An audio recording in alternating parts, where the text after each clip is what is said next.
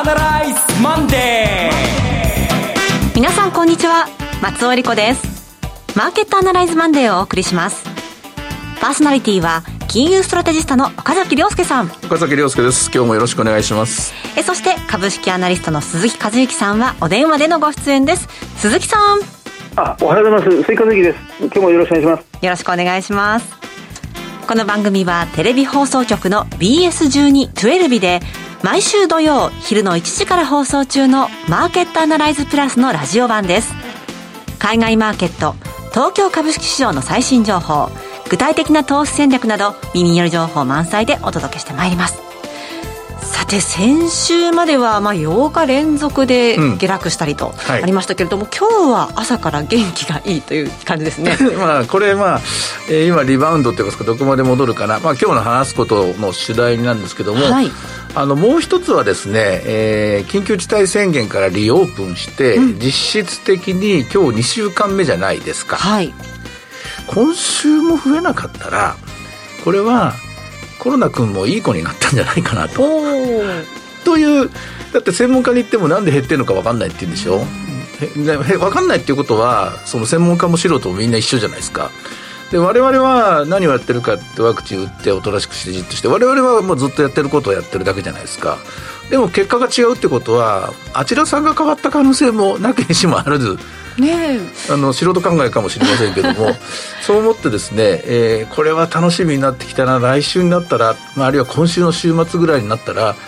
全然気分変わるのかななんて思いながら、うん、あのそういう希望を込めて今日このラジオに向かいました。いや本当にこのまま第6波なんてなくていいというか、うん、来るのかもしれませんけども、ね、えー、ひとまずは久しぶりにあの晴れた晴れた空が見えるのかなみたいなそういう日々が続くのかななんて思ってます。はい。そしてマーケットの方はどうなんでしょう、うん、今日も今週の、はい、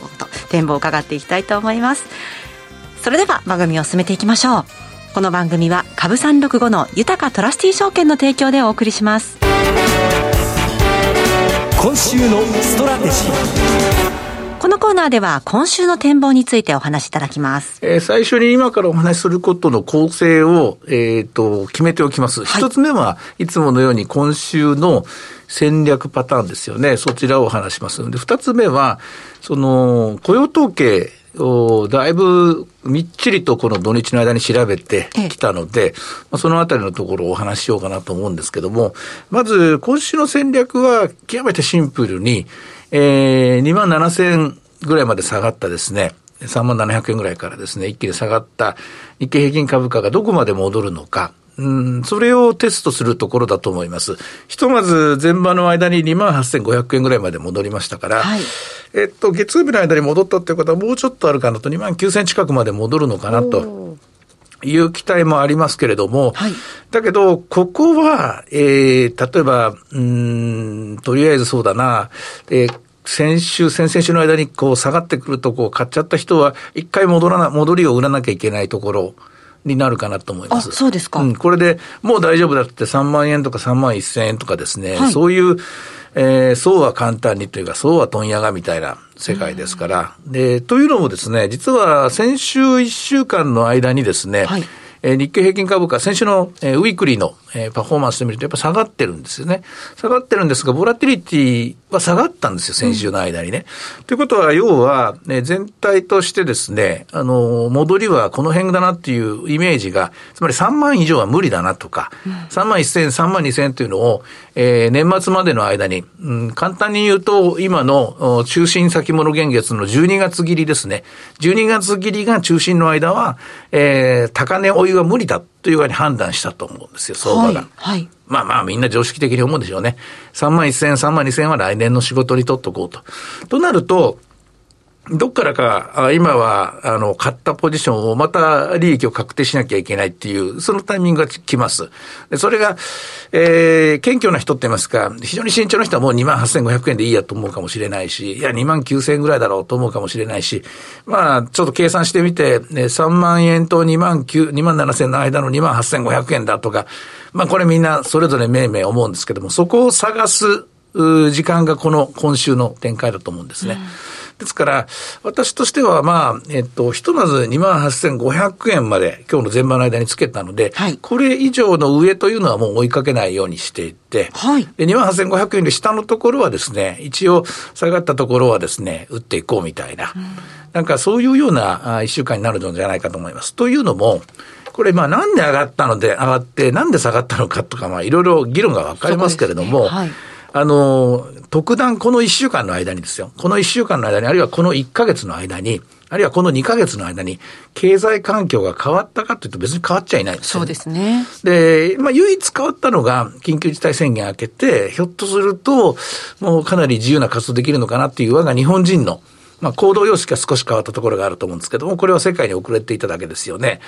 中国の電力の供給不足はまだまだ続いていますし、これまた次の発表を待たなきゃいけません。それから日本の生産がいろんなものが不足しているために、えー、非常に鈍化していること、これも変わっていない。うん、アメリカ経済はというと、後、あの、後で言いますけども、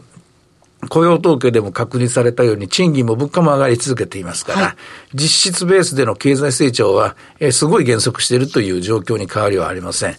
えー、ということは、今起きているのは、えー、結構幅が広かったので、うん、みんな大きな台風でも来たかのように思われるかもしれ、思われるかもしれませんが、やっぱ局地的な現象だったと思うんですね。はい、局地的な現象っていうのは日本固有の、まあ、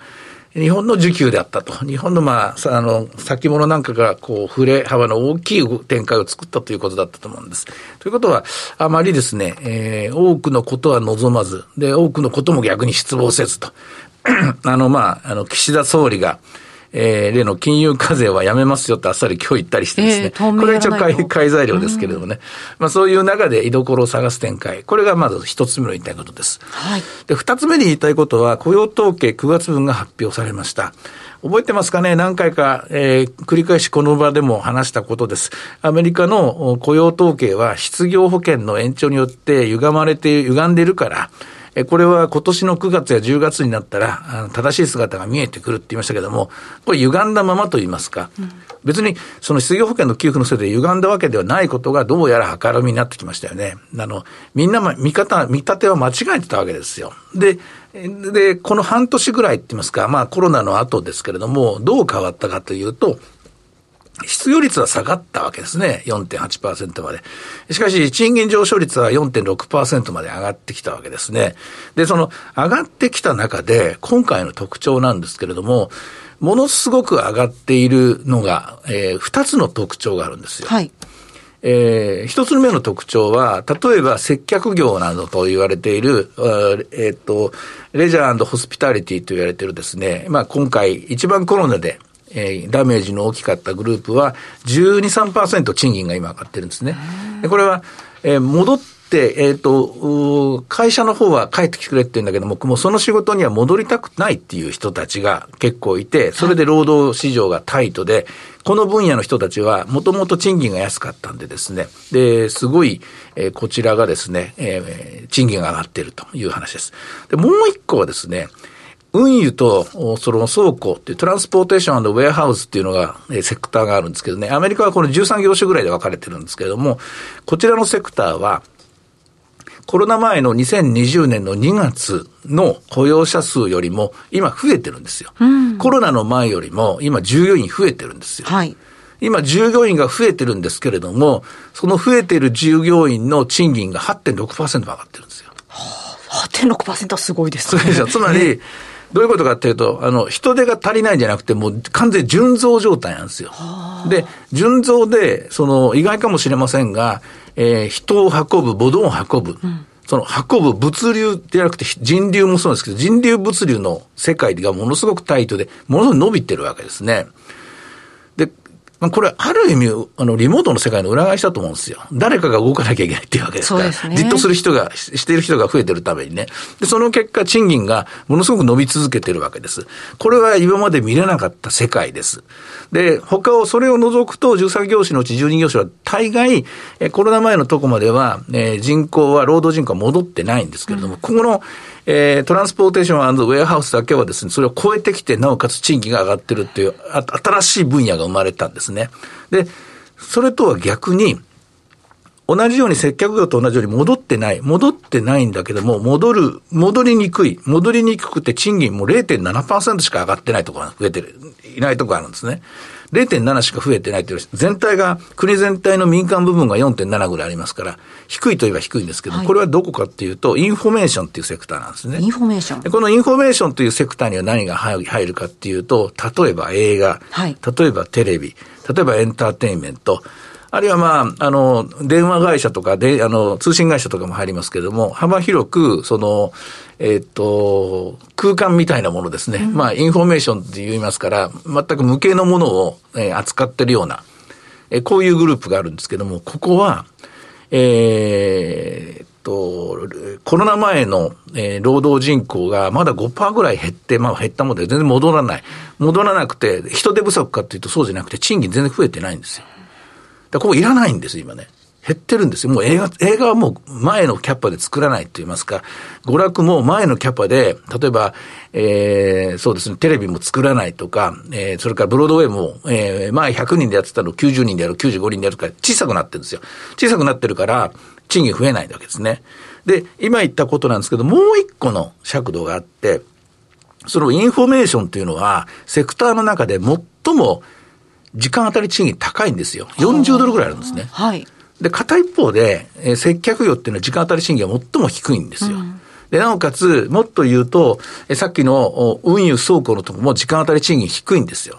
つまり、時間当たり賃金の高いセクターは全然賃金が上がってないんですよね。ええ、で、時間当たり賃金の低いセクターはすっごい賃金が増えてるわけですよ。つまり、時給の安い仕事ほど今人手不足で、時給の高い仕事は人手不足じゃないんですよ。で、これは、単純に労働需要側の、つまり、会社側の意向じゃなくて、労働を供給する労働者が、その給料じゃ嫌だとか、この条件じゃ嫌だとか、この待遇じゃ嫌だとか、それをはっきりとした何かしらクライテリアを持って、尺度を持って、その要求が通ってる、まかり通ってる世界だと思うんですよ。で、これがコロナ後の世界で、コロナ前とコロナ後はもう全然違うっていうのはここだと。どうやらピンポイントで見えてきたかなと。で、その結果何があるかっていうと、アメリカのその13業種の全体の労働賃金のその比率というのが、ええー、まあ昔はどんどん開いてたんですね。高い賃金の人はより高く、低い賃金の人は上がらないっていうのが、えー、コロナ後にものすごく急速に今修練しつつあると。はい、賃金格差が、そのセクター間では狭まりつつあるというのが見えてきました。アメリカの新しい姿っていうのが、えー、だんだんはっきりしてきたなと。で、今国を挙げて格差の是正ということを、えー、バイデン政権やってますけれども、あの、コロナの力で、実はコロナがそれを生み出してくれてると。コロナの結果、人々が動きたくない、リモートでやりたいと。で、えー、動きたくない分だけ、その、誰かが代わりを務めなきゃいけないじゃないですか。その代わりを務めなきゃいけないのもやっぱり人ですから、え、その代わりに動いてあげよう。あなたの代わりに動きましょう。運びましょうっていうか、あなたを動かせましょうとかもそうかもしれないけれども、あの、そういう人たちの賃金がものすごく今増えている。アメリカは今、新しい世界に、新しい構造になってきたなと思います。で、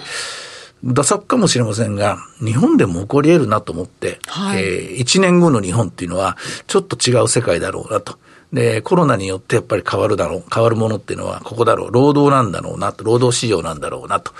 というふうに、えー、結論付けたデータです。データ分析でした。なるほど。まあ、いろんなけあの環境は違いますので、一概にこうね、同じというふうには言い切れないかもしれませんけどアメリカでは間違いなく、えー、さっき言った、えー、っと、高給取りは上がらないと。うん、でも、えー、賃金が低いグループはものすごく賃金が上がってると。はい、一つだけ例外はですね、例外というか、ちょっと変わった動きをしてるのは、金融不動産だけでしたね。えー、で、大概そのアメリカの雇用統計の賃金の部分は、え全体の賃金上昇率と非管理職のまあ、要するに平社員さんたちですね。この人たちの賃金と2種類あって、この非管理職はデータが長いんですよ。で、全体は2006年ぐらいからしかないんですね。で、大概、この非管理職の賃金上昇率の方が全体よりも高いんです。つまり管理職よりも、えー、非管理職の方が賃金上昇率よりも高いんですけども、その中で唯一の例外が金融不動産で、金融不動産だけは、えー、対して格差が、あの、管理職か非管理職の差が小さい。むしろ全体の賃金の方が高いということは、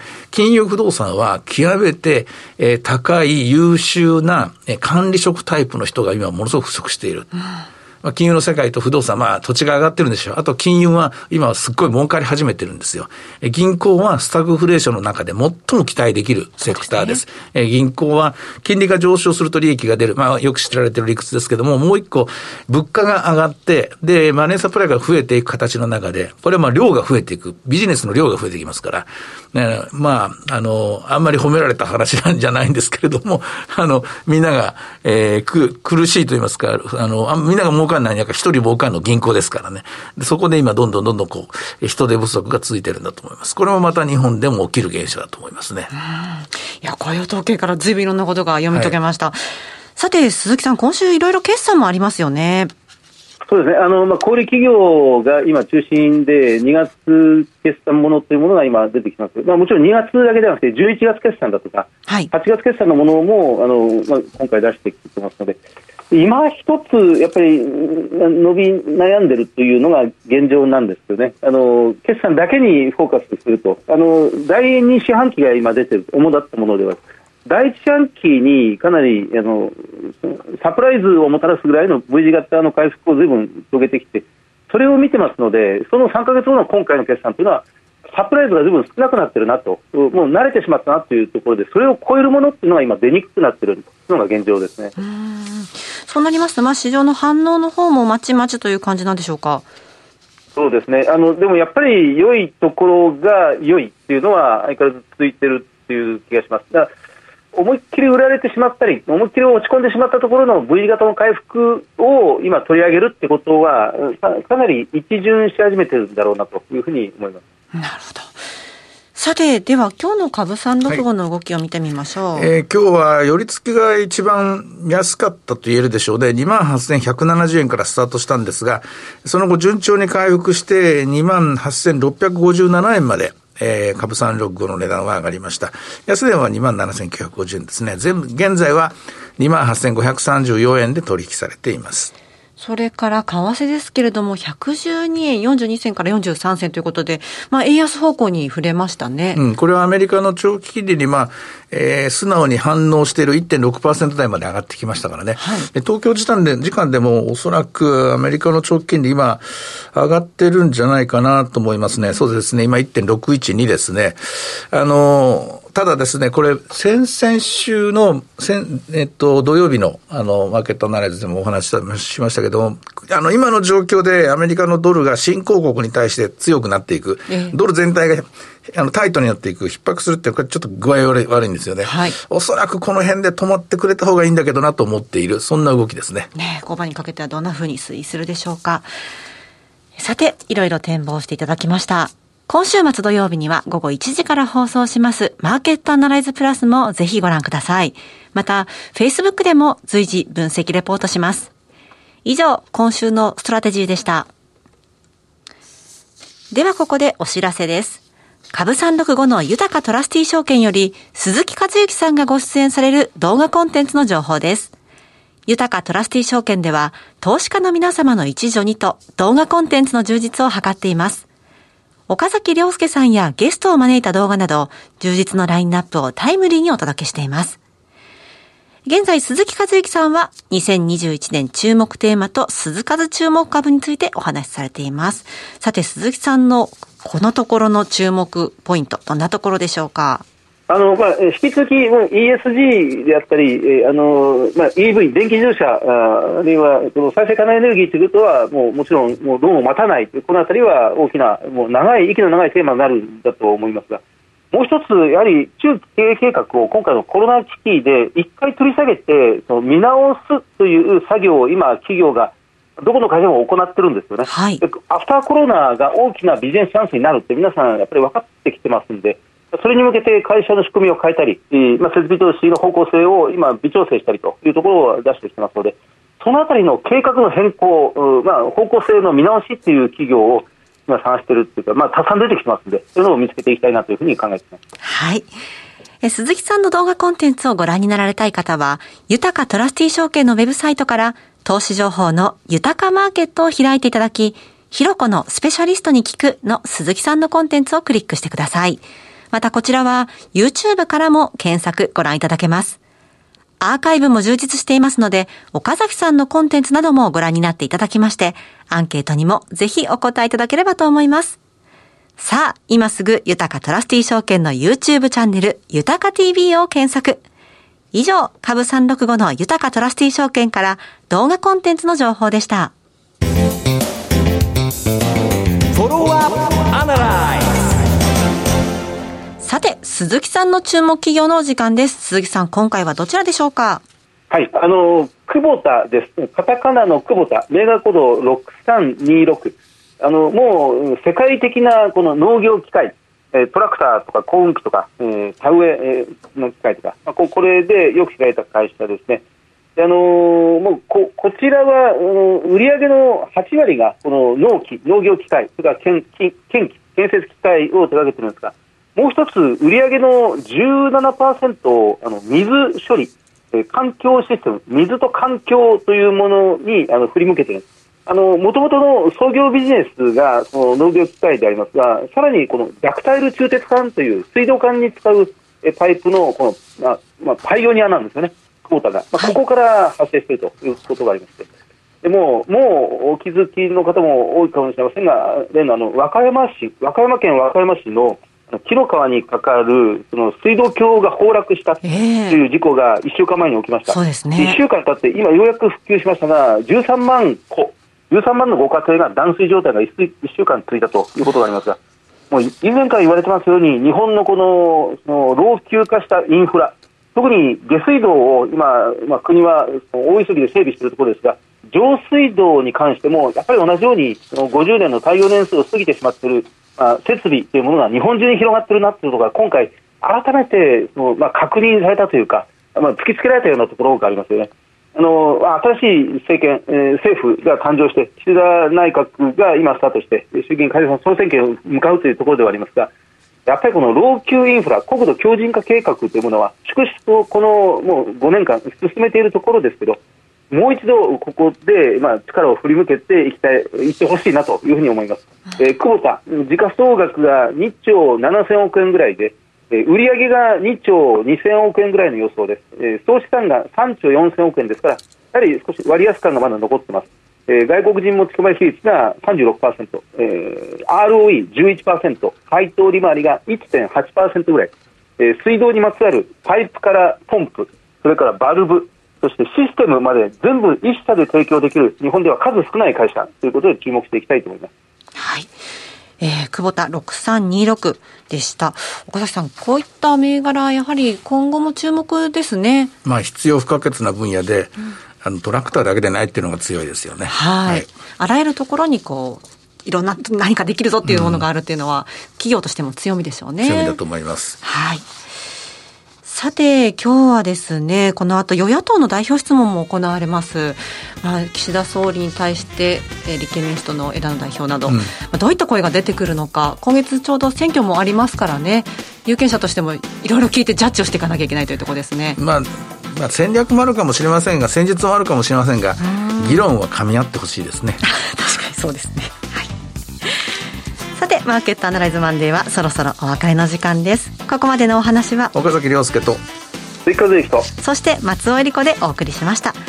それでは今日はこの辺で失礼いたします。さようなら。この番組は株三六五の豊かトラスティ証券の提供でお送りしました。